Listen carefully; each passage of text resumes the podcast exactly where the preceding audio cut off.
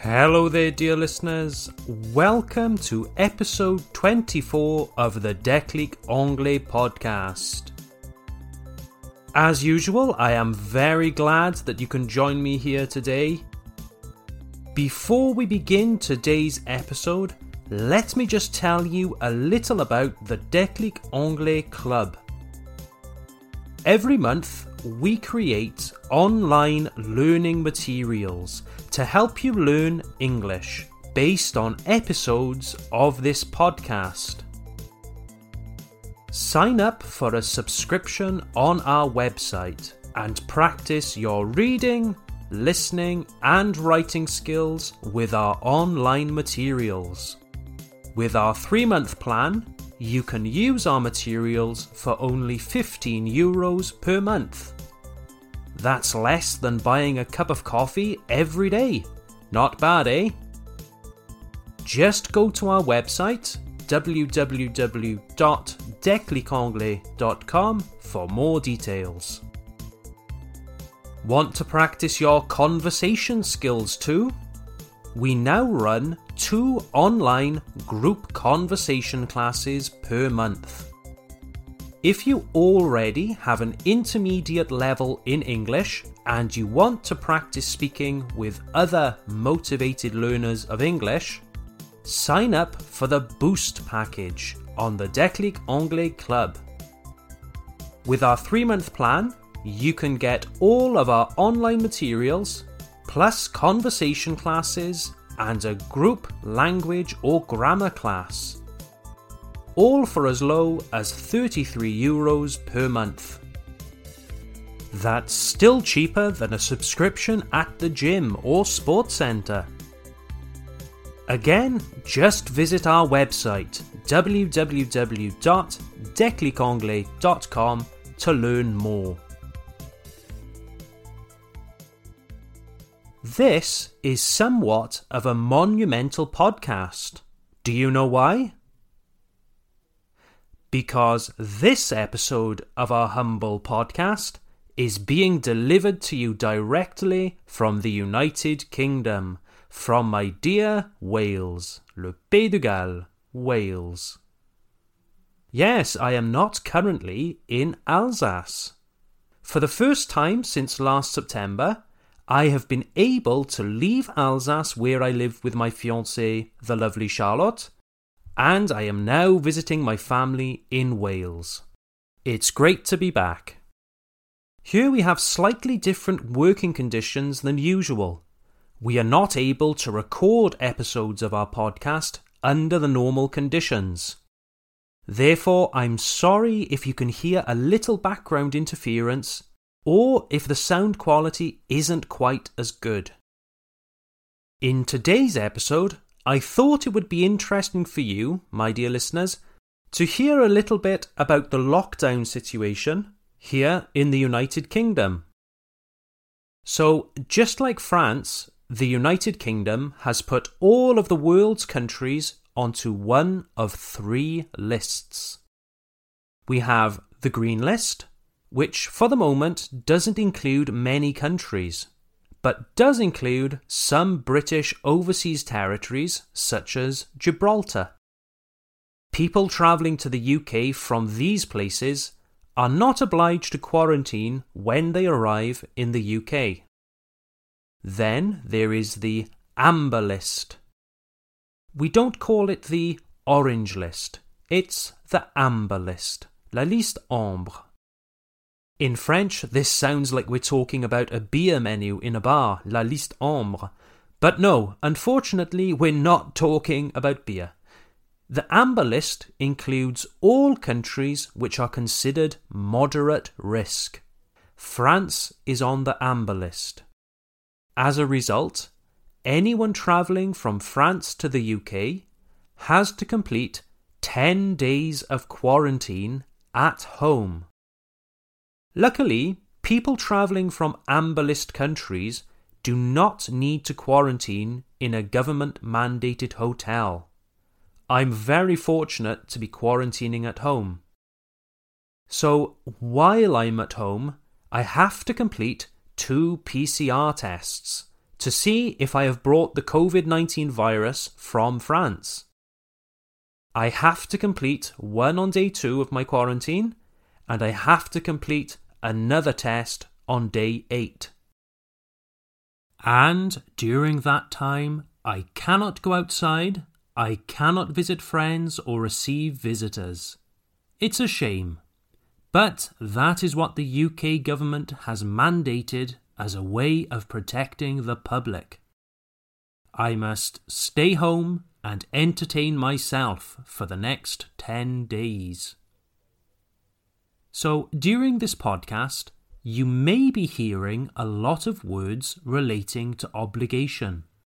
I must, I have to, to need to do something, it's compulsory, it's obligatory, etc. Now, I've had a few questions from students about when should we use must and when should we use have to. Well, in the present tense, you can use these words interchangeably. I'm not going to say that there's a real difference that makes a sentence wrong or unintelligible. No, don't worry. But there is a very, very small nuance in the meaning of these two words. So let's look together at this nuance now. Like I said, it really is just a nuance. Nothing that creates a dramatic difference in meaning. Even native speakers, I believe, would have difficulty explaining this to you because we use it every day without thinking. So, the nuance we're talking about is where is the obligation coming from? Is the obligation coming from outside? In other words, is someone giving you the obligation? Or is it an internal obligation? Something that you have decided is important? Okay, so, is it an external obligation from someone else? Or is it an internal obligation that you impose on yourself? Okay, when we're talking about an external obligation coming from elsewhere, we generally use have to. So let's take the example of me sitting in quarantine. I have to sit here for 10 days. Why am I saying have to? Because the government, the Prime Minister, said so. I didn't decide. Mr. Johnson in London decided. So I have to stay home for 10 days. And I have to take a COVID 19 test. And if I do go outside, then I have to wear a mask. Again, not because I created this obligation, but because someone else did. So, have to is generally for obligations that come from outside, from other people. Okay, when we're talking about internal obligations, things that we have decided ourselves are important, we tend to use must. Imagine your kitchen is empty. There's no food in the cupboards. You say, Hmm, I really must do some shopping. Because it's your kitchen, your food, and you don't want to be hungry, I must do the shopping. Let's try another. I must lock the door before I go to bed. I must lock the door before I go to bed. Why must? Well, you have decided that it's important to lock the door before you go to bed. You don't want someone to come into your house and steal your television while you sleep. And so you say, I must lock the door. All right, ladies and gentlemen. So, have to is external. Must, is internal. But honestly, don't stress yourself over this. In modern English, we use these words interchangeably. And, like I said, most native speakers probably couldn't give you a clear explanation. Here is a little grammar tip though with must or have to.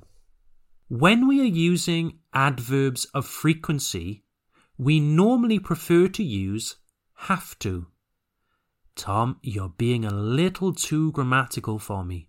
What is an adverb of frequency? Haha, no problem. Adverbs of frequency are words like often, sometimes, usually, always, never, rarely, etc. They show frequency, how often something happens. So, for example, we generally say, I always have to get up early on a Monday morning.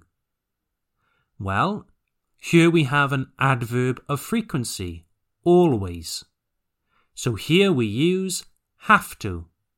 Even if the obligation is internal, we use have to and not must.